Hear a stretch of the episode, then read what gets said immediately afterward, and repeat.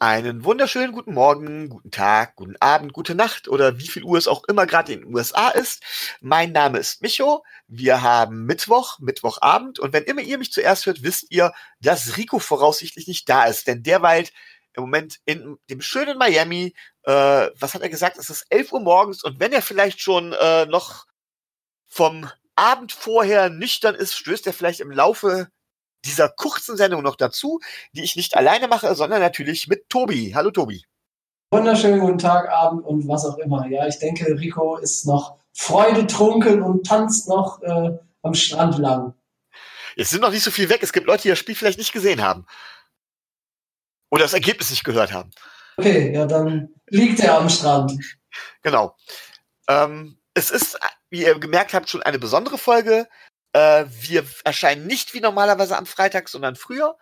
Ähm, und wir werden diese Folge auch kürzer machen, denn tatsächlich werden wir am morgigen Donnerstag die äh, Folge mit den Jets aufnehmen. Es ist noch nicht ganz klar, ob Tobi oder ich dort sein werden und werden diese Folge euch dann quasi als Preview zur Verfügung stellen, so dass wir hier den Preview nicht mit drin haben, sondern in erster Linie erst einmal die News und ich würde sagen, damit fangen wir an, Tobi. Tobi, unser Stammrunning Back. Caleb Balash ist auf IR. Ja, also wer das Spiel nicht gesehen hat, äh, er hat sich halt am Sonntag verletzt. Ähm, aber wenn man böse sein möchte, dann könnte man sagen, so groß ist der Verlust jetzt nicht, weil damit nämlich auch gesichert ist, dass er seit 1935 oder 36 oder sowas der historisch schlechteste Running Back äh, der NFL-Geschichte ist. Dazu muss, muss man aber auch sagen, statistisch, ne? Ja, natürlich, statistisch, sicher. Mit 1,8 Yards pro Carry bei über 100 Rush-Versuchen, glaube ich. Ja, und er läuft auch extrem viel ähm, für jedes Jahr hinter der, hinter der Line hin und her. Aber ich finde es halt unfair, es ihm komplett alleine anzurechnen. Er hat letztes Jahr bewiesen, dass er es im Grunde genommen kann. Und ähm, die Diskussion haben gerade Tobi und ich ja gerne schon mal geführt gehabt. Ähm, der Running Back ist abhängiger als jeder andere Spieler von seinen Umständen. Er ist abhängig von der Line, er ist abhängig vom Playcalling. Ähm, er ist abhängig natürlich klar von der gegnerischen Defense, er ist von sich selber abhängig, aber seine individuelle Qualität ist bei einem Running Back noch fast mit das Unwichtigste, um Yards zu machen. Und deswegen finde ich es etwas unfair, es ihm alleine anzurechnen, aber gut war anders, das würde ich auch sagen. Ähm, stattdessen haben wir jetzt Zack Senner ja, äh, geholt. Zack Senner, genau. Ehemals äh, Running Back von den Arizona Cardinals. Ähm, er ist also quasi, der ist quasi vor Kenyon Drake geflüchtet, würde ich sagen. Und Tobi, du kennst ihn wohl näher, denn du hast gesagt, eine gute Wahl als dritter oder vierter Mann. Was weißt du denn über ihn? Ähm, Zack Senner ist äh, schon einige Jahre in der Liga unterwegs gewesen äh, im Ursprung 2015 von den Detroit Lions als äh, undrafted Free Agent von South Dakota State äh, zu den Lions gekommen, also eher äh, ein College der zweiten Kategorie. Und das ist auch so das, was man über ihn sagen kann. Also er hat nie viele äh, Rushing Attempts gemacht, war aber immer solide, wenig Starts in der, äh, in der Liga, das heißt insgesamt in fünf Jahren sechs. Aber er hatte durchaus auch ähm, Jahre in äh, Detroit, wo er gerade von den, von den Durchschnittszahlen her bei 3,5, 3,8 oder sogar 2018 4,8 Yards pro äh, Laufversuch war und auch durchaus den ein oder anderen äh, Rushing Touchdown äh, erzielen konnte. Insgesamt in seiner Karriere waren es acht. Er wird jetzt also zusammen mit Patrick Laird und Miles Gaskin unser, unser Backfield äh, sein. Um da vielleicht noch mal kurz, ich will das fast gar nicht groß aufmachen, ich möchte es aber kurz erwähnen, ähm, worum es uns zumindest geht. Das werden wir in irgendeiner anderen Folge machen. Ähm, es ist klar, das ist auch für mich klar, wir werden in, in unserem Running Back Room etwas tun müssen. Ich denke, ich denke, da sind wir uns alle einig, dass da, da sind wir uns etwas passieren muss. Genau. Also das steht fest, das sind nicht die Spieler, mit denen wir in die nächste Saison gehen. Die Frage ist, mit welchen Spielern und was wir daran investieren. Da gibt es ja durchaus unterschiedliche Meinungen. Äh, da ich gerade eben schon gesagt habe, was ich von Running Backs denke, glaube ich ja, dass man halt eben äh, keine großen Ressourcen in die Running Back Position stecken sollte. Siehst du das, du siehst das anders, Tobi, ne? Da haben wir uns ja schon öfters mal, ich will nicht sagen bekriegt, aber in die Haare bekommen, ne? Ja, ums äh, um's ganz kurz zu halten, die Free Agents Class bei den Running Backs ist äh, vor allen Dingen teuer. Das heißt, wenn man da äh, einen Elite Running Backer äh, sich äh, verpflichten möchte von, aus, von der Free Agency, das wird sehr teuer. Solche Leute wie Melvin Gordon, Austin Eckler und sowas äh, läuft da rum. Aber das ist natürlich schweineteuer.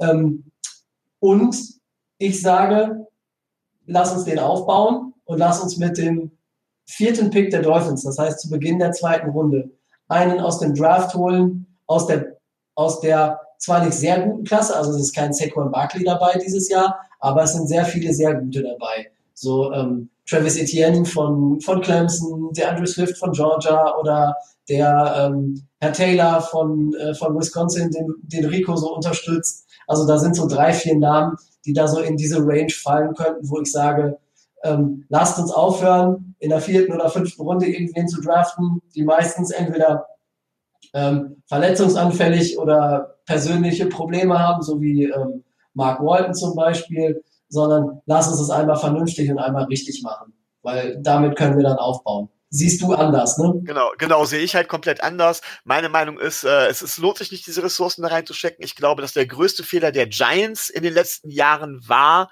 äh, dass sie Saquon Barkley an zwei geholt haben. Ich glaube, dass die Cowboys richtig übel in, in die Scheiße gegriffen haben, indem sie Ziki Elliott für das Geld verlängert haben.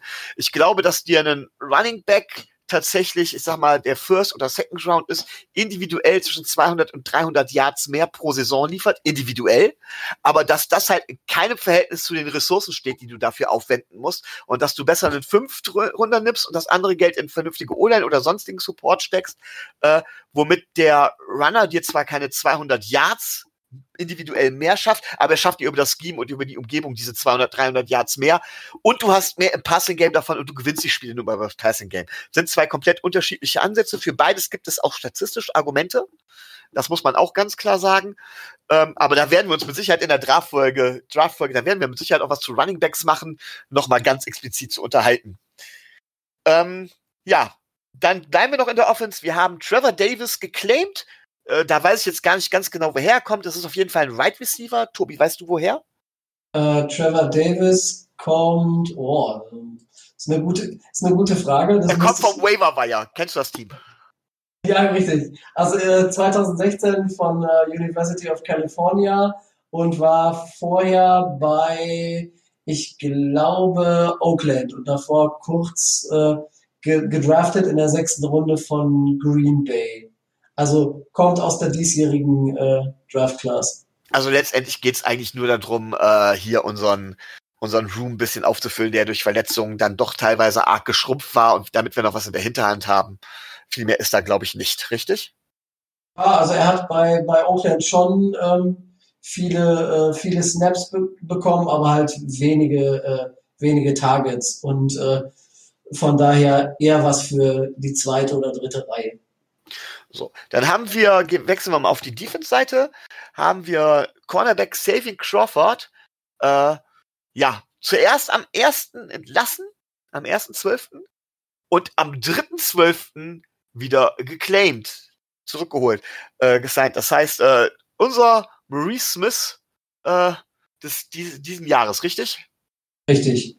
Dadurch, dass Bellage äh, oder Bellage eben auf die äh, auf die IA-Liste gekommen ist, hatten wir wieder Platz für ihn und konnten ihn dann wieder unter Vertrag nehmen. Ja, also ist auch eher jemand, der hinten im Backfield, wir haben ja im Moment eine ziemliche Verletztenmisere, ähm, der hinten im Backfield ziemlich, äh, ja, ich würde jetzt fast sagen, äh, einfach nur aushelfen soll. Was mich allerdings wundert ist, ähm, dass ein Spieler gecuttet worden ist, von dem ich in der Preseason noch relativ überzeugt war, der meiner Meinung nach in der Preseason besser als die meisten anderen gespielt hat. Montrey Hartage. Sagt ihr also was so?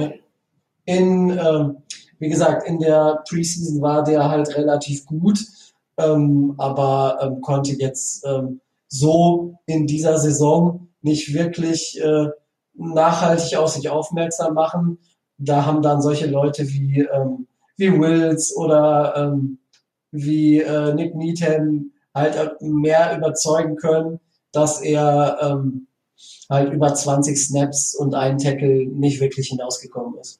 Also genau, da habe ich nämlich die Frage, äh, wie es dazu eigentlich kommt, äh, dass ein Montre Hartage, der eigentlich äh, deutlich besseren Eindruck gemacht hat und so außer als wäre den Sprung zum Stammspieler, als würde er den Sprung zum Stammspieler machen, keine Chance bekommt, während Nick Needham, der in der Preseason wirklich miserabel aussah, nicht nur den Sprung zum Stammspieler macht, sondern dann plötzlich äh, auch noch äh, ja sowas wie ein Unsung Hero ist.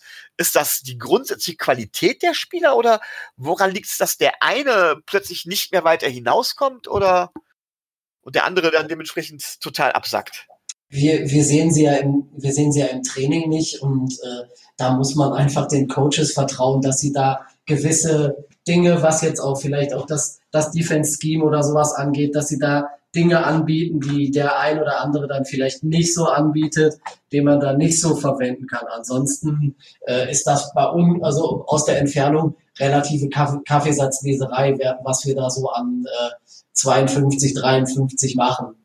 Das ist ähm, vielleicht sehen die Coaches da mehr Potenzial. Ich kann es dir ehrlich gesagt nicht sagen. Okay, ich will hoffen, dass sie mehr Potenzial sehen. Ähm, dann äh, haben wir natürlich noch was im Backfield getan. Und zwar haben wir einen alten Bekannten von Brian Flores, Eric Rowe, eine Vertragsverlängerung gegeben. Drei Jahre für 18 Millionen, sieben davon garantiert. Ja, genau. Am Anfang der Saison, als er noch Cornerback gespielt hat, äh, hätte ich gesagt, um Gottes Willen, bloß nicht. Wie kommen die, wie kommen die auf so einen Mist? Aber ähm, er ist ja dann gewechselt nach einer gewissen Zeit und spielt jetzt bei uns Safety, kümmert sich da in erster Linie auch um die Coverage gegenüber äh, der Tight Ends. Und da muss man äh, einfach realistisch sagen, die Schwäche, die wir ähm, gerade gegenüber den gegnerischen Tight Ends hatten, ist in diesem Jahr äh, deutlich geringer geworden. Ja, das macht er tatsächlich gut. Ähm, Voraussetzung ist, dass er tatsächlich auch als, als, als äh, Safety gesigned bleibt. Ne? Und dass er nicht irgendwie äh, ähm, jetzt doch wieder nächste Saison auf Cornerback wechselt, weil dann finde ich es heftig. Ähm, er ist meiner Meinung nach aber auch jetzt nicht, das kann man zumindest nach drei oder vier Spielen, die er gewechselt hat, so lange ist es, glaube ich, her, nicht sagen. Er ist meiner Meinung nach äh, kein Starting Safety, aber ich finde das Geld selbst für einen Backup Safety für das, was er gezeigt hat, dann durchaus angemessen. Problem hätte ich damit von wegen, wenn äh, es heißt von wegen, er wird quasi Roleplay und wechselt auch zwischen Outside Cornerback und Safety hin und her, weil boah, auf Cornerback möchte ich den Mann eigentlich nicht mehr sehen. Nee, ich äh, hoffe auch und gehe schwer davon aus, dass, äh, dass er auf Safety bleibt. Weil auf Cornerback neben dann äh, Xavier Howard, wenn er wieder fit ist nächstes Jahr, hätte ich dann doch auch eher eine bessere Lösung. Gerne. Ja, ich hätte ehrlich gesagt, also ich möchte, ich, ich hätte sogar ehrlich gesagt lieber auch eine bessere Lösung als Safety. Die Frage ist, kriegen wir die, können wir die bezahlen oder müssen wir nicht einfach ein, zwei Jahre, wir können nicht alles perfekt aus, ausstaffieren. Und da ist, wie gesagt, Rowe vielleicht dann doch kein schlechter Rollenspieler. Und vor allen Dingen, das ist ja eine Sache, die ich sonst immer an dem Kader kritisiere oder an der Planung. Er ist ein Veteran mit viel Erfahrung. Das ist etwas, was das Team dringend braucht. Und ich persönlich bin zwar kein Rowe-Fan, aber allein unter dem Aspekt finde ich das doch schon, ja, angemessen wie gesagt, er ist halt äh, als Safety scheinbar sehr, sehr solide und äh, sind wir mal ganz, sind wir mal ganz ehrlich, äh, außer Rowe haben wir auch dann wirklich dann auch, gerade auf Safety vielleicht noch Walt Akins, der aber eher so der der Special Teams Captain ist ähm, und das war's dann schon fast. Also da äh, tut ein Veteran und ein sehr solider Spieler schon ganz gut. Ja, das könnte man so sagen. Ja, Tobi, hast du noch irgendwelche News? Ähm, nein, eher als Überleitung zum äh, Spiel am Sonntag, das nämlich heute bekannt geworden ist, dass äh, Jason Sanders als erster Spieler ähm, in dieser Kategorie Special Teamer ähm, AFC des, äh, der Woche geworden ist, zum zweiten Mal diese Saison. Äh, herzlichen Glückwunsch. Ob das gerechtfertigt ist, darüber können wir uns gleich noch unterhalten. Ähm, aber dann würde dann würd ich sagen, kommen wir erst einmal zum Roundup, ähm, das wir auch relativ kurz halten werden. Äh, da komme ich alle zuerst einmal zum, äh, ja, zum schnellsten Punkt. Ich habe das Gefühl, die ganze NFL hat gewonnen. Wie sieht das aus, Bobby? Also alle, die bei uns irgendwie in unserer Range sind, die haben gesiegt, bis auf die Jets vielleicht. Die Jets haben sich gegen die Bengals äh, ganz schön blamiert. Wir haben kein Team mehr, was keinen Sieg hat. Wir sind jetzt alle äh, da so mit mindestens einem Sieg unterwegs. Und ja, du hast recht. Also was das angeht, lief relativ viel und lief relativ gut. Also ich fand's, ich fand, ich einfach nur überraschend. Ich habe bei vielen Sachen äh, nicht damit gerechnet gehabt, aber es hat sich ja in unseren Draft-Regionen oder in unseren Regionen praktisch nichts an der Reihenfolge geändert. Selbst unser Sieg hat uns jetzt nicht irgendwie äh, deutlich von anderen abgehoben oder sowas. Nee, das ist genauso wie vorher auch. Da ja, war es einfach. Wir sind äh, im Provisional Ranking weiterhin, ich glaube, auf vier. Ja. So, ähm, dann kommen wir natürlich nicht drum rum, über das Topspiel zu sprechen. Die Ravens gegen die 49ers. Hast du es gesehen? Äh, ich habe es mir teilweise dann, äh, dann noch angeguckt hinterher, ja. Also ich fand's ganz, ich fand's sehr geil. Und zwar wie die äh, 49ers im Prinzip losgegangen sind und äh, gegen die gegen Lamar Jackson und das Running Game der der äh, Ravens verteidigt haben. Und ich denke immer noch dran, wie die Chargers im, im letzten Playoff äh, den im Prinzip den äh, ja den Zahn gezogen haben. Und zwar haben die die Chargers haben ja damals mit vielen ähm, äh, Defensive Backs gespielt auch auf Linebacker-Positionen, haben so einfach Speed in die Offense gebracht, um so einfach zu verhindern, dass durchgebracht wird. Und die 49ers haben jetzt Folgendes gemacht. Die haben äh, vor allen Dingen auf Contain gehalten. Die haben also, die haben die einfachen Reads, an denen sich eigentlich so ein Read-Option-Play, mit dem Lamar Jackson spielt, orientiert, haben sie ihm weggenommen, indem der Edge-Rusher gar nicht auf ihn reagiert hat. Also es war dem Edge-Rusher vollkommen egal, ob Lamar Jackson den Ball auf den Running Back gibt oder läuft.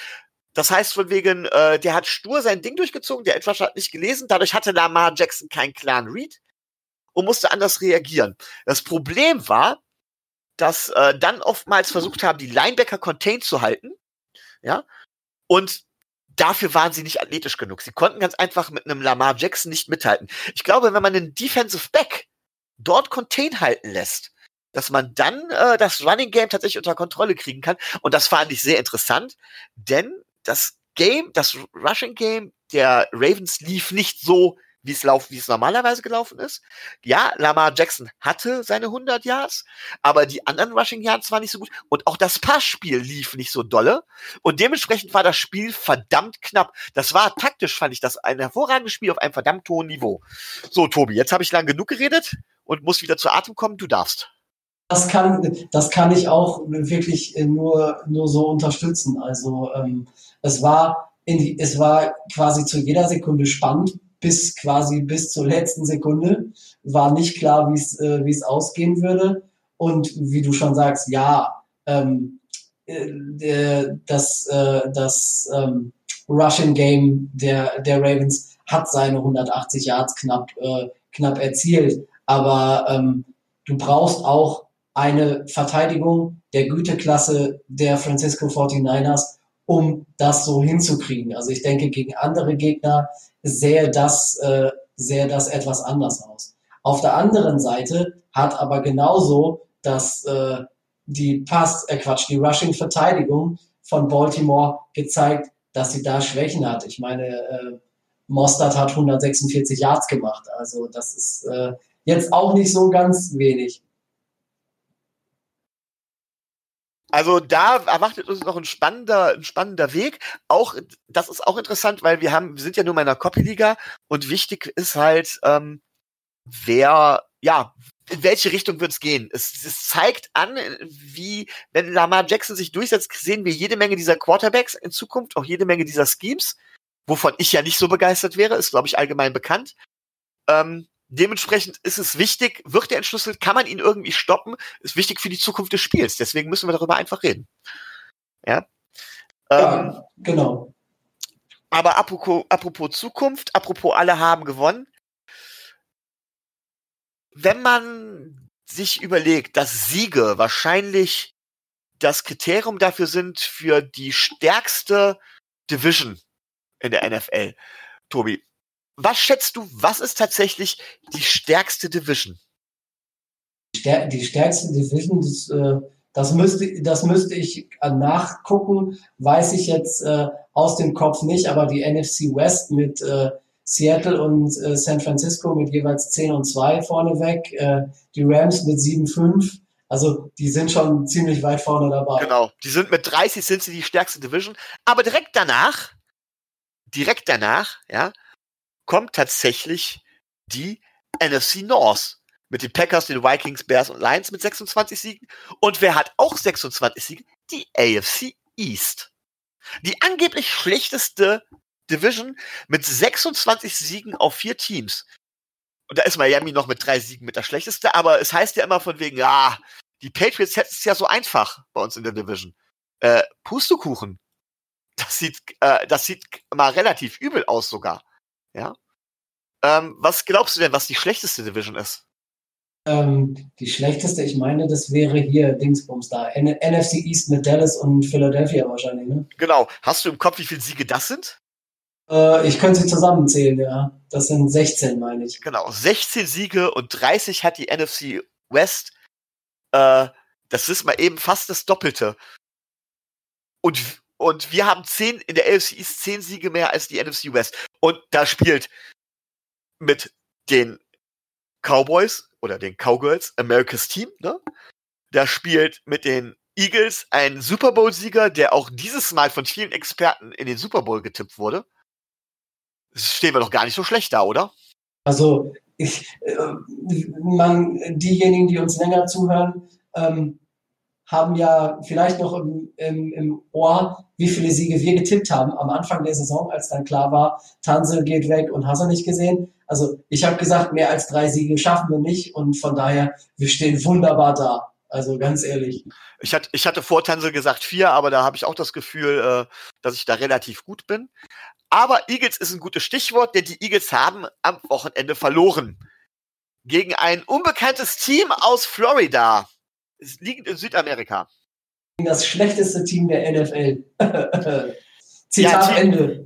Ein Team, das tankt und was haben wir nicht alles gehört und was ist auch im Nachhinein noch von ähm, Philadelphia-Fans äh, teilweise gesagt worden. Peinlich, das Team, weil, weil das wäre so peinlich, weil Miami mit Abstand ein Team wäre, das nichts könnte. Und wie gesagt, ich bin nicht wirklich einverstanden mit allem, was wir machen, aber dass wir nichts können, ich glaube, das haben wir wohl absolut bewiesen. Richtig? Ja, wir haben es sogar geschafft, auch wenn Carsten Spengemann den kurzen Bericht geschrieben hat, dass RAN positiv über die Dolphins berichtet. ich habe ihn also, tatsächlich nicht gelesen, aber wenn Carsten es geschrieben hat, dann ist es, glaube ich, relativ äh, äh, klar, woher das kommt. Ja, also es war jetzt, war jetzt nur so ein kleiner Fünfzeiler oder Sechszeiler, aber ähm, ist man nicht gewohnt. Dabei ging es ja nicht gut für uns los. Erstmal die Interception von Ryan Fitzpatrick. Äh, der hat äh, Devante Parker angeworfen und dann zack, direkt eine Interception und infolgedessen direkt ein äh, Touchdown. Und dann konnten wir wieder drei Plays, mehr brauchten wir nicht. Dann durften wir wieder panten und dann gab es das Field Goal und schon lag Philadelphia 10-0 vorne. Ja.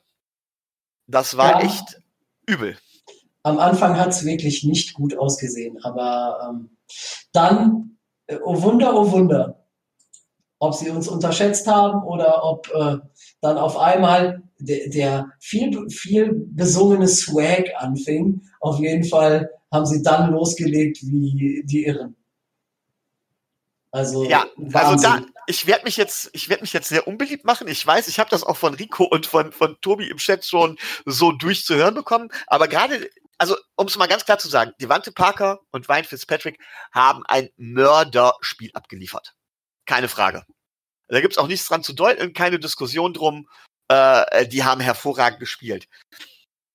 Allerdings finde ich, ist der erste Touchdown auch immer noch so ein bisschen, ähm, ja, wie soll ich das sagen?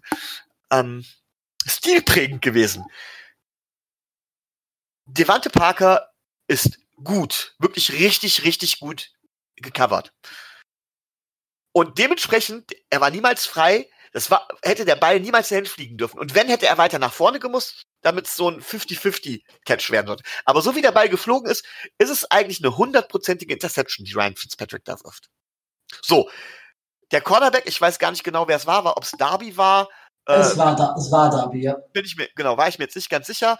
Aber äh, der, ich weiß nicht, wie er es hingekriegt hat, den Ball nicht zu fangen. Äh, aber er hat ja schon aktiv den Ball nicht gefangen, weil wenn er aktiv versucht hätte, wenn er, wenn er, wenn er nicht, wenn er nur passiv gewesen wäre, hätte er den Ball zumindest deflected. Aber er hat sich wirklich absolut bemüht. Und Evante Parker im Fallen kann, versucht sich eigentlich schon irgendwie das Gleichgewicht noch zu behalten und dabei fällt ihm der Ball tatsächlich in die Hände. So, was Devante Parker meiner Meinung nach danach großartig macht, ist, er behält die Balance, er reagiert super schnell, er behält die Balance und sprintet an der Außenlinie wirklich perfekt in die Endzone. Das war perfekt. Und ich freue mich über diesen Catch. Aber zu sagen, hey, Fitzpatrick hat einen super Pass geworfen und Devante Parker hat an der Stelle super gecatcht. Nö. Das sehe ich wiederum nicht. Tobi, was hast du jetzt dagegen? Ich meine, das waren 43 Yards, ne? Äh, das macht schon ganz schönes, ganz schönes Batzen der Statline aus. Ja, selbst, selbstverständlich. Ähm, wir haben uns da, wie gesagt, ja schon mal drüber unterhalten und ich sage, ähm, klar war er gecovert, aber ähm, Ryan Fitzpatrick hat so ein Vertrauen zu Devante Parker, dass der auch diese schwierigen Dinger fängt, dass der solche Dinger mal riskiert und solche Dinge mal wirft. Also ich meine, dass er so ein Ganzlinger ist, das wissen wir alle. Und äh, es war ja auch nicht der einzige Pass, ähm, wo man sagen muss, der war jetzt nicht so super, nicht so super geworfen. Ja, ich, richtig. Würde, ich würde da viel mehr Credit auch an Devante Parker geben. Aber Ryan Fitzpatrick weiß das ja. Und er, er, er das wissen, natürlich wissen das die anderen auch. Jalen Mills, der fast das ganze Spiel lang Devante Parker hinterhergehechelt ist und äh, versucht hat, da noch irgendwas zu tun, ähm, wusste das auch. Aber Devante Parker war einfach zu dominant und ist in dieser Saison so qualitativ einen Schritt nach vorne gegangen, dass Ryan Fitzpatrick solche Dinger werfen kann, im Vertrauen, dass Devante Parker die schon fangen wird. Also das, das will ich gar nicht bestreiten, dass, dass, dass Devante Parker einen super Schritt nach vorne gemacht hat und eine erstklassige und auch Ryan Fitzpatrick erstklassige Leistung geliefert haben, steht für mich außer Frage. Darüber brauchen wir gar nicht zu diskutieren. Das war echt hervorragend. Ich sag nur, an der Stelle kann halt, so blöd, ganz blöd gesagt, äh, kann Parker gar nichts dafür, dass er den Ball fängt. Das ist auch mehr in der Beziehung relativ oder mehr Glück als Verstand. Ähm, was ich, welche Frage ich halt stellen möchte, ist, man stellt sich folgendes vor, Josh Rosen wirft genau diesen Pass. Und der Pass, Pass, es passiert, was normalerweise passieren müsste, nämlich der Ball wird abgefangen. Was ja höchstwahrscheinlich ist. Es gibt Interception. Was hätte der sie auf die Fresse bekommen? Das ist jetzt einfach so, so wie ich das sehe. Oder wo, wo, wo ich mein Problem mit habe. Ja, sehe seh, seh ich ein, dass du da ein Problem mit hast, aber ich sagte in einem äh, im gleichen Augenzug, ähm, Josh Rosen wirft das Ding nicht, weil Josh Rosen nicht das Selbstvertrauen hat, das Ding da hinzuknallen. Wie gesagt, über Quarterbacks und auch Josh Rosen können wir uns ein andermal unterhalten, aber ich wollte vielleicht an der Stelle erklären, warum ich Wert darauf lege zu sagen, ja, gutes Spiel, aber nicht das Überragende, was man daraus macht, gerade an dem Spiel zum Beispiel nicht. Ich fand aber in dem Play, äh, war, da war noch was anderes, und zwar hatten wir da ja einen neuen Running Back. In dem, nicht in dem Play, in dem, in dem Drive. Da gab's ja diesen Direct Snap to Kane, zu Kane Balash und dann übergibt der den Ball, den Ball zu Albert Wilson, der seinen Speed ausnutzt und wirklich 28 Yard durchläuft. Genau. Und jetzt habe ich eine ganz verrückte Idee. Es gibt ja noch ein Team, das einen Wide Receiver zum Running Back umgeschult hat. Und die sind damit richtig, richtig erfolgreich. Weil der kann fangen, der ist super schnell, der ist nicht der Contact Runner, dafür haben sie jemanden an, dafür hätten wir zum Beispiel vielleicht einen, nennen wir ihn mal Chandler Cox. Und äh, um, einfach nur um einen Namen zu nennen. Ne? Nicht, dass ich damit irgendetwas sagen möchte. Nein. Und Albert Wilson als Running Back. Weißt du, weißt du, welch, äh, wen ich meine? Welches Team? Ähm, ja, und ich weiß auch, ich weiß auch, äh, womit, wohin du da ähm, hinaus möchtest. Ah, und, schön. und ich, ich denke, das kann man probieren. Gerade jetzt in den letzten vier Spielen der Saison kann man versuchen, ob das gut funktionieren könnte. Aber. Ich will, ich will halt auf Aaron Jones hinaus, ne, von den Green Bay Packers. Ja, natürlich, klar. Aber ähm, klar, Urban Wilson ist, ist dieser wendige, schnelle äh, Receiver. Das kann man vielleicht auch als Running Back nutzen, aber er ist halt nicht so der klassische. Ähm, er ist halt nicht so gebaut, dass er äh, da weiß Gott wie äh, Tackles brechen könnte oder so. Deswegen denke ich ähm, mh, eher nicht. Also bei solchen, bei solchen Trickspielzügen vielleicht, aber sonst so als klassischer Running Back weiß ich nicht. Also denke ich, könnte problematisch werden. Naja, wir haben dann ja noch ein Field Goal kassiert und dann kam das, was, wo ich jetzt, mir jetzt schon ziemlich sicher bin, dass Miami zum zweiten Mal in zwei aufeinanderfolgenden Seasons das Play des Jahres kriegen wird. Äh, ich glaube, das erste Mal in der Super Bowl-Ära, dass ein Panther einen Touchdown-Pass auf einen Kicker geworfen hat. Äh, ich glaube, jeder, jeder Dolphin hat dieses Trick-Play gesehen. Ähm, ich habe es mir tatsächlich auch noch mit einer Bekannten angeguckt, ähm, die immer wieder sagte von wegen, kannst du das bitte nochmal abschreiben? Kannst du das bitte jetzt mal, kriegst du das irgendwie in Einzelbeschreibungen? Weil sie sagte, ich sehe den Moment des Bypasses nicht, weil das war auch so ein schöner Shovel-Pass. Äh, ja, mal richtig schön verarscht. Ja, und äh, schon allein die, die, die Aufstellung, die man gewählt hat. Also im, im Internet ist das Ding natürlich komplett viral durch die Decke gegangen und alle haben sich gefragt, was haben die Eagles gedacht, was die Dolphins da machen? Ne? Ich meine, ähm, ein Center, ein äh, Passempfänger und der Rest rechts und links verteilt. Und was soll da kommen? Man hat, wir haben dann, da haben dann Leute mit Dropkick nachgeguckt, ob das möglich gewesen wäre und was der Teufel noch alles. Aber ich weiß nicht, was die da verteidigt haben. Keine Ahnung. Äh, ja, vor allen Dingen, gut, das Problem ist natürlich, du hast da eine, eine Kicking Formation, die natürlich gegen Fakes geplant ist, aber gerade den Kicker, den hat keiner auf dem Schirm. Keiner. Nein, der, der ist ja voll, der ist ja einfach durchgegangen. Er hätte ja durchgehen können quasi. Ja, ja. Den haben sie komplett ignoriert, ja. komplett nicht auf dem Schirm gehabt. Ähm, und jetzt, Tobi, streich es dir an. Jetzt, jetzt, jetzt hör ganz genau zu, was ich sage. Was ich mittlerweile glaube, ist, ich bin von Flores nach wie vor nicht überzeugt. Ich sehe nach wie vor starke Schwächen bei ihm. Aber was ich glaube, was Ross richtig gut macht, das ist sein Ingame-Coaching. Die Entscheidungen, die er im Spiel trifft, was, was, äh, was, was da, was solche Schemes, was solche taktischen Routen angeht, das macht er richtig gut. Und ich glaube, das hat er sich von Belichick gelernt. Ernsthaft. Also da muss ich Wright Rose tatsächlich großes Lob zollen. Du, das äh, sehe seh ich genauso und gerade auch äh, diese, diese, diese, dieser Mut und dieses, diese Kreativität, die haben wir ja in den letzten Jahren bei Adam Gaze quasi äh, eher selten gesehen. Da war klar das Miracle, aber ansonsten immer mal wieder was, aber ansonsten eher Dienst nach Vorschrift. Ja, wie gesagt, also dieses Ingame-Coaching finde ich ist bei Flores ganz hervorragend. Äh, ich bin nicht der Meinung, wie viele Leute jetzt erzählen von wegen, oh, entwickelt das Team so toll oder sowas. Da hat, bin ich zum Teil anderer Meinung. Warum, wieso, komme ich gern auch noch im andermal zu. Aber dieses Ingame-Coaching ist einfach hervorragend. Ähm, trotz allem war es ja noch ein enges Spiel, da Philadelphia dann direkt kurz vor der Halbzeit dann äh, noch einen Touchdown gemacht hat und direkt zu Beginn des dritten Quarters rauskam und noch einen Touchdown gemacht hat und dann plötzlich 28-14 führte. Übrigens natürlich auf Elton Jeffrey, zu dem ich ja gesagt habe, von wegen, ja, großer Receiver, Contested Catch, aber mehr kann der nicht.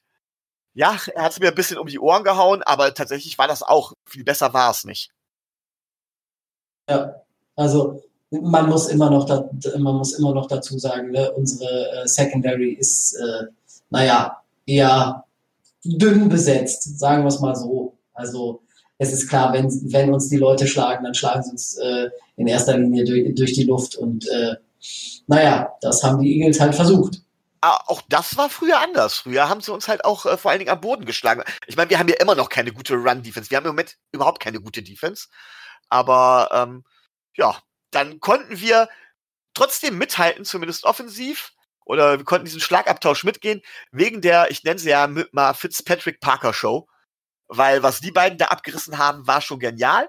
Allerdings, einer deiner Lieblingsspieler hat auch einen Touchdown äh, bekommen, ne? Ja, den zweiten in Folge. Also ähm, so langsam muss man davon ausgehen, dass auch ähm, der, der Offensive Coordinator und äh, Flores gemerkt haben, wie man Mike Gesicki einsetzen will, weil zum ersten Mal ähm, oder zum zweiten Mal eher gesagt, ähm, hab, hatte ich so den Eindruck, wir standen in der Red Zone, wir, äh, die Trainer wussten genau, was sie wollen und sie wollten auf jeden Fall Mike Gesickis Stärken ausspielen. Ne, der Ball kam hoch, den konnte nur er fangen, er hat ihn gefangen und äh, in guter alter Basketballermanier runtergepflügt. Und das sind die Dinger, die er kann. Und das sind die Sachen, wenn man ihn so einsetzt, dann kann er auch seine Stärken ausspielen. Er wird wahrscheinlich in nächster Zeit erstmal kein überragender Blocker werden. Aber wenn er ihn, wenn man ihn so einsetzt, dann ist er eine Verstärkung für die Offense und dann kann man damit auch was Ja, aber dann darf er auch, dann darf er meiner Meinung nach auch nur in der Red Zone spielen. Ähm, wobei ich auch sagen muss, er hat natürlich, also ist, äh, man, oder eine andere Frage. Was glaubst du, ist für einen Receiver die wichtigste Fähigkeit? Und da zähle ich jetzt auch mal den Tight End mit dazu. In seiner Receiving-Funktion. Also in erster, in erster Linie ähm, Separation, das heißt, äh, sich von den Verteidigern zu lösen, um eben einen solchen äh, Catch überhaupt theoretisch möglich zu machen. Es kann nicht jeder wie Devante Parker den Leuten äh, die, die Pille direkt aus, direkt aus den Händen pflücken. Das äh, schaffen die selten, schaffen die wenigsten. Und so, und jetzt möchte ich mal eben äh, äh sagen, also der League Average für Separation liegt bei 2,83 Yards die man hat im Moment des Catches quasi. Ne? Ähm, klar, man sagt von wegen ein Jahr Separation reicht, aber ein Jahr Separation reicht in dem Moment, wo der Ball geworfen wird. Ja, man sollte in der Regel schon mehr als ein Jahr Separation haben, wenn der Ball ankommt, weil ne, sonst hat man den Ball gar nicht unter Kontrolle, so schnell wie der Back da ist. Ähm, jetzt mal meine Frage, was glaubst du, welcher Spieler, ich habe jetzt mal die Next Gen Stats dazu nach, bei Next Gen Stats nachgeguckt, was glaubst du, welcher Spieler hat bei uns in dem Spiel gegen die Eagles die beste Separation gehabt. Beste Separation, oh, das ist, äh, das ist schwierig, schwierig, schwierig. Das weiß ich, aber ansonsten wird es ja auch keinen Spaß machen. Ja, also Devante Parker nicht so, weil da waren die Verteidiger eigentlich häufiger mal dran. Ne? Also, 1,2 Yards. Und da sage ich einfach nur äh, phänomenal starke Hände. Also der hätte normalerweise, der hätte normalerweise keine 20 Yards machen dürfen.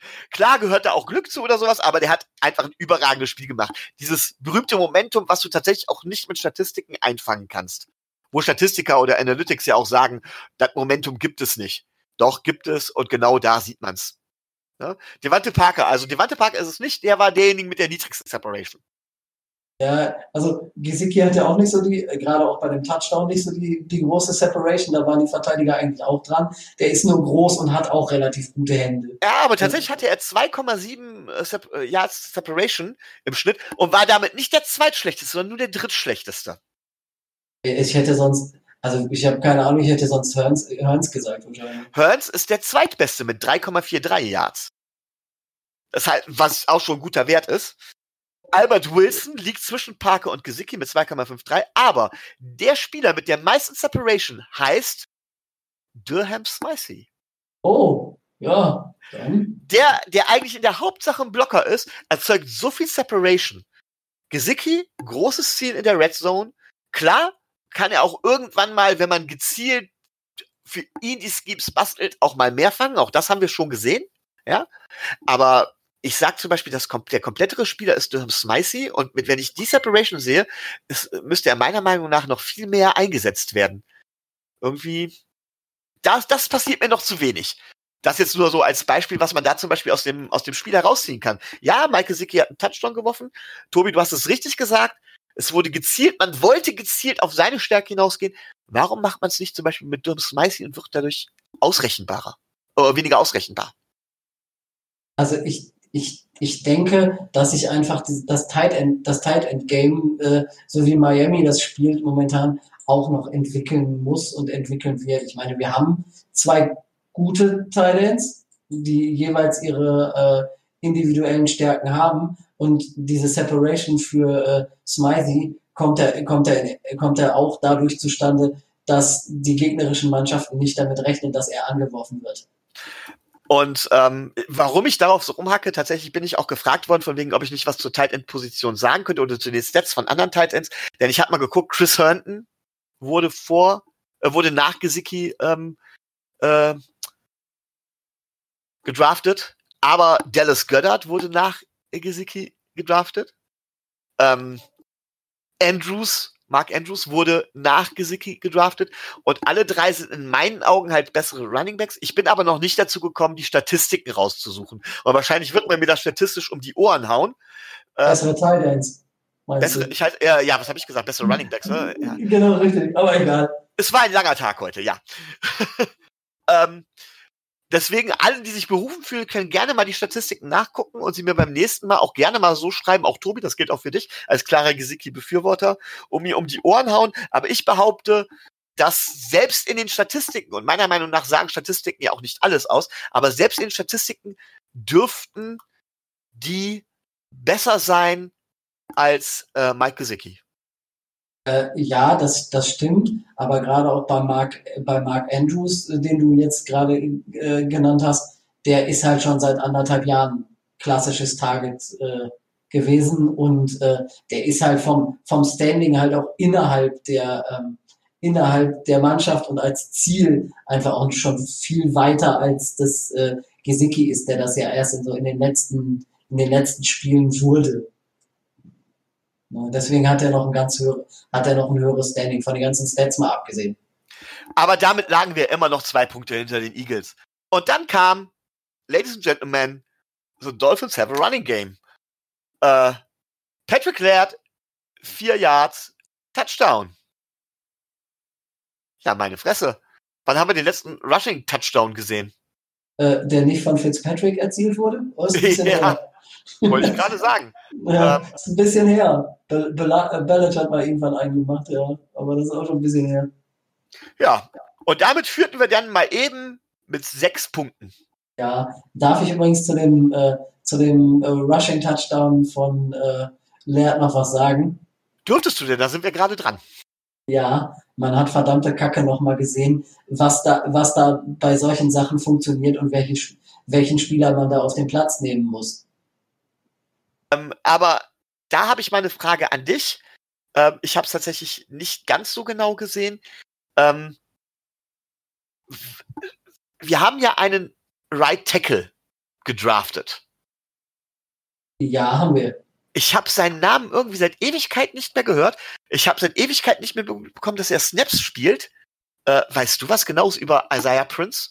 Äh, nein, aber so viele Snaps spielt er nicht weil äh, Jesse Davis äh, angestanden wieder Right Tackle spielt und das auch gar nicht mal so schlecht macht. Okay. Na, deswegen kommt Isaiah Prince da, äh, da nicht zum Tragen. Er ist ein guter zweiter Mann, aber viele Snaps sieht er nicht. Okay. Eben, eben weil Davis da ist. Okay. Ja, und war es Davis, der da funktionierte, oder wolltest du auf etwas ganz Bestimmtes hinaus? Nein, ich wollte auf äh, unseren Fullback hinaus, der ähm, durch sein Anschieben mit dazu äh, beigetragen hat, dass äh, Patrick Laird die Endzone auch äh, schafft und den Touchdown erzielt. Tobi, Wasser auf meine Mühlen. Warum? Natürlich. Warum setzt man ihn nicht ein? Also nochmal, blocken kann er wie sonst noch was. Gut, dann ist er ein besserer O-Liner oder ein schlechterer O-Liner. Ich bin mir hundertprozentig sicher, dass er auch rushen kann. Zumindest sollte er das. Und wenn er auch noch catchen könnte, zumindest über kurze Entfernungen, wäre der eine Mismatch-Waffe ohne Ende. Wir könnten aus, aus, aus 21 Personal, also sprich, äh, ähm, zwei Running Backs, ein Tight End, ne? oder aus 22 Personal sogar zwei Running Backs, zwei Tight Ends und ein Receiver, oder habe hab ich mich da jetzt vertan? Äh, nee, drei, äh, sind zwei Receiver. Moment. Doch, und ein Receiver wir wären sowas von unausrechenbar. Klar, es wäre, ähm, es wäre jetzt gegen, gegen das, wie das Spiel im Moment läuft, weil eigentlich wird aus solchen, aus solchen Formationen nur noch ganz selten irgendwas gemacht, aber ich, ich würde das feiern. Und ich glaube, dass die Teams damit mindestens genauso große Probleme hätten wie gegen Lamar Jackson. Natürlich, gerade auch, weil, äh, weil Cox, wenn er dann mal blockt, wenn er dann mal vorblockt, dann nicht einen vorblockt, sondern dann äh, sich dann gleich zwei vornimmt. Also der ist da, was das angeht, richtig stark. Und der, der wenn wir schon mit unserer ähm, mit unserer krüppeligen O-Line keine, äh, keine Löcher hinkriegen, Cox reißt die. Ne? Deswegen verstehe ich es auch nicht so wirklich. Ja, was rufen wir denn da jetzt für einen Hashtag ins Leben? Love the, love the fullback. Hashtag Chance for Cox oder äh, irgendwie sowas brauchen wir doch jetzt, weil wir alle fordern Cox und verdammte Fresse. Ähm, oh, muss ich jetzt angeben, dass das explizite Sprache hier ist? Äh, äh, vermaledeiter Mist.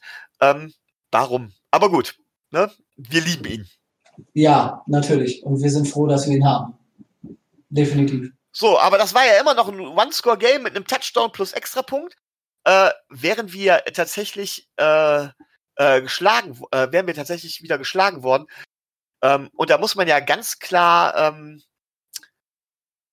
äh, auch zu sagen, dass nach dem zweiten Touchdown von Devante Parker das viel, dass der Extrapunkt daneben ging. Weswegen ich tatsächlich gar nicht so, es gar nicht so dolle finde, ähm, Jason Sanders zum, zum äh, Special Team Player of the Week zu machen.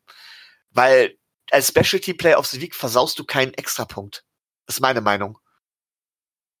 Ja, aber natürlich als äh, wenn du als Special Teams Player auf äh, also wenn du als Special Teams Player einen Touchdown machst, dann äh, bist du was die was die äh, Sache angeht natürlich weit vorne mit dabei.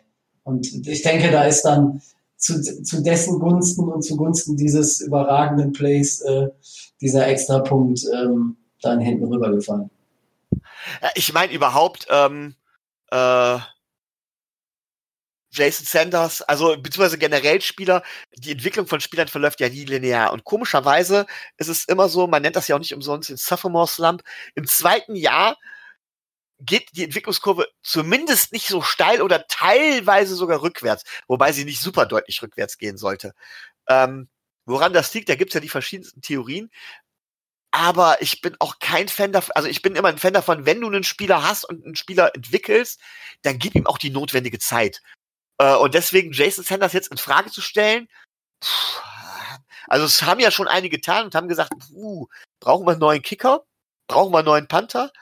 Ich sag mal, gerade so ein Jason Sanders, also ich bin dagegen, Spieler abschließend zu bewerten, bevor sie nicht mindestens drei Saisons hinter sich haben, wie zum Beispiel Charles Harris. Bei Quarterbacks, bei Quarterbacks sage ich sogar vier Saisons.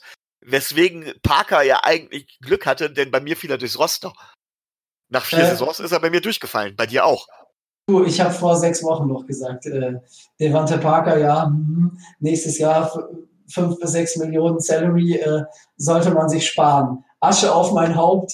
Äh, er hat es mir richtig, richtig gezeigt. Ja, aber das darf er von mir aus, also du darfst von mir aus gern so weiterreden und würde gerne, also auch gern über die anderen Spieler so reden, wenn die mir es dann auch dementsprechend zeigen. Ich ja, fordere sie auf, es ja, mir zu zeigen. Ich, ich glaube, bei Charles Harris ist da Hopfen und Malz verloren. Also da ist, äh, das habe selbst ich jetzt eingesehen. Dass da wohl nicht mehr so viel kommt. Okay, also dementsprechend, es hätte ja nur einen, äh, einen ähm, Touchdown gefehlt und mit Extrapunkt und wir hätten wieder hinten gelegen. Dann hat aber Jason, Finn, Jason Sanders ein 51 Yard Field Goal geschossen. Endlich über 50 Yards, finde ich gut. Ne? Nach einem schönen Drive über, über fast sechs Minuten, 13 Plays, ähm, wo auch Mike Gesicki sich wieder hervorgetan hat, das muss man ja ganz klar sagen. Wie so eine Art Possession Receiver. Ne? Ähm, und dann kommt etwas, was ich nicht verstehe. Ja. Ähm, Philadelphia macht ein Play nach dem anderen. Ähm, und sie brauchten ja jetzt eigentlich grundsätzlich neun Punkte. Ja. Und sie kommen, sie kommen, sie sind relativ weit und schießen dann tatsächlich ein Field Goal, ein 37 Yard Field Goal. Warum zur Hölle spielt man, spielen sie da den vierten Versuch nicht aus? Denn ähm, wer weiß, also sie brauchen ja im Prinzip, ein Field Goal können sie auch aus 50 oder sogar 55 Yards mal versuchen, also von der Entfernung her, also von der 45 Yard Linie zu schießen. Ja, wenn sie schon so nah sind, dann spiele ich doch den vierten Versuch aus, weil ich brauche den Touchdown doch in jedem Falle. Und wer weiß, ob ich noch mal so schnell so nah dran komme. Für ein Field Goal muss ich nicht so nah rankommen. Und das ist das, was ich mit mit Ingame Coaching meine. Da, das war doch ein klarer Coaching-Fehler, oder sehe ich das falsch? Also es ist sehr konservativ gedacht, ne? Und äh, hat auch, er ist auch mit null Risiko, also mit relativ wenig Risiko gespielt, sondern äh, die drei Punkte auch sicher mitbringen und das Risiko weiterschieben. Ne? Äh, ja, aber es ist, es, sorry, es ist doch, in meinen Augen ist es absolut daneben. Also, äh, das ist etwas, was du tatsächlich, und wie gesagt, ich bin kein Statistikfan und so weiter, aber was die Analytics eigentlich zeigen, in der Situation musst du eigentlich den vierten Versuch aufspielen. Und das ist eine Sache, die macht halt Flores nahezu perfekt. Der weiß, wann das machen muss, wann das riskieren muss, und das ist einfach super. Und äh, auch danach äh, haben wir drei schön über drei äh, über drei Läufe schön äh, die Uhr runterlaufen lassen. Ähm, war schönes Spiel am Ende. Ja, und da haben wir es dann dementsprechend äh, äh, über die Zeit geschaukelt. Denn ich möchte nicht wissen, wie uns die, die, wirklich die Sause gegangen wäre, wenn die den vierten Versuch ausgespielt hätten, wenn die aus dem Drive einen Touchdown bekommen hätten. Ja. Ähm, und wir dann letztendlich, was weiß ich, ne, mit, mit, mit, mit, tatsächlich mit den, mit den eins, mit, mit, oder mit zwei Minuten oder mit 1,5 oder 1,40 auf der Uhr tatsächlich noch den, noch mal den Ball äh, hätten haben müssen und hätten die Uhr nicht runterspielen können komplett. Also ganz ehrlich, puh. Ne? Und dann ein dickes Play von Carson Wentz, ja, der irgendwie 30 Yards wirft, ein Field Goal und dann war's das mit unserem schönen, äh, mit unserem schönen Sieg äh, da sage ich, dass das Spiel nicht verloren, also es, das Spiel wurde nicht für Miami gewonnen, sondern Miami hat das Spiel schon selber gewonnen, aber äh, gleichzeitig hat der Coach auch nichts dafür für Philadelphia getan, das Spiel zu gewinnen. Hm, ja, also man hätte es sich, man hätte es sich sicher, man hätte es sicherlich anders machen können. Ob es jetzt dann besser gewesen wäre, ist eine andere Frage. Aber ich denke, daran alleine hat es nicht gelegen, dass, ähm, dass äh, Philadelphia das Spiel jetzt verloren hat und wir das gewonnen haben, sondern in erster Linie äh, muss man das an, äh, an den Herren äh, Ronald Darby und Jason Mills festmachen, weil ähm, was die da teilweise äh, als äh, Secondary auf die, äh, auf die Kette gebracht haben, das war ja, äh, naja, unterirdisch. Ja, ja, auch, auch das wieder ein Grund, wo ich sage, von wegen, ja, die Par äh, Fitzpatrick und Parker haben super gespielt, aber weswegen ich sage, ich sage, ich jubel nicht alles hoch. Ich freue mich darüber total und finde auch, dass sie gut gespielt haben, aber ich jubel es halt nicht hoch, weil es gibt ja jetzt schon die ersten, die behaupten, nein, lasst uns keinen Quarterback im kommenden Draft holen, wir gehen mit Fitzpatrick weiter, der spielt doch gut. Ähm, da ist meine Antwort, nein. Nein. Sorry. Ich weiß nicht, siehst du das anders? Äh, sagen wir es mal so, für Ryan Fitzpatrick-Verhältnisse spielt er gut. das muss man so sagen. Ne? Aber er ist kein äh, Top 16 Quarterback. Das, äh, Statistisch gehört er, glaube ich, unter die Top 6 oder sowas war das, ne? Mm, das ESPN-Rating, was auch die, äh, die Scrambles und sowas alles mit dazu zählt, die haben ihn auf Platz 6 mit ihrer ganz eigenen, äh, mit ihrem ganz eigenen Rating. Ansonsten ist er, glaube ich, was weiß ich nicht, 20, 25 oder so, da wo er halt auch realistisch hingehört. Also er, er spielt für seine Verhältnisse gut und er hat nicht so, er hat nicht so die Gurkenspiele drin, die er sonst äh, immer mal hat. Richtig, also das ist, glaube ich, so der Beziehung mit die beste Saison, die er jemals gehabt hat. So, Tobi, wir sind jetzt schon deutlich über den angepeilten 45 Minuten. Ähm, ich möchte dir aber gerne noch das quasi letzte Wort vor unserer Verabschiedung geben. Ähm, möchtest du noch was sagen zu dem Spiel? Möchtest du noch etwas sagen? Liegt dir noch etwas auf der Seele? Ähm, die Entwicklung ist positiv und man sieht, dass sich Spieler bis zu ihrem Leistungszenit hin unter den Coaches zu entwickeln scheinen und das macht ein bisschen Mut für das kommende Jahr ähm, oder wie, wie es der Herald ähm, in einem seiner Artikel so, so, super, äh, so, so super toll beschrieben hat.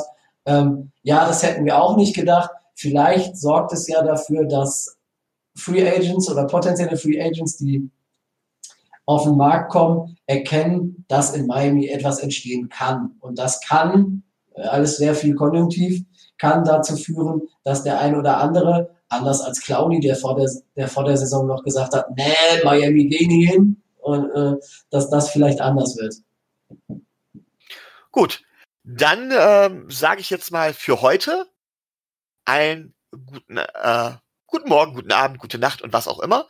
Denn wer weiß, ob Tobi oder ich uns dann jetzt mit den Jets gemeinsam für die Preview für das kommende Spiel melden und wie wir es machen werden, ob wir einfach nur den Link posten oder ob wir es hier tatsächlich bei uns auf der Plattform auch weitergeben.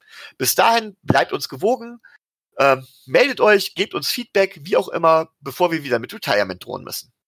Genau, Fragen, Anregungen, immer her damit. Äh, dann haben wir auch demnächst nicht mehr so kurze Sendungen.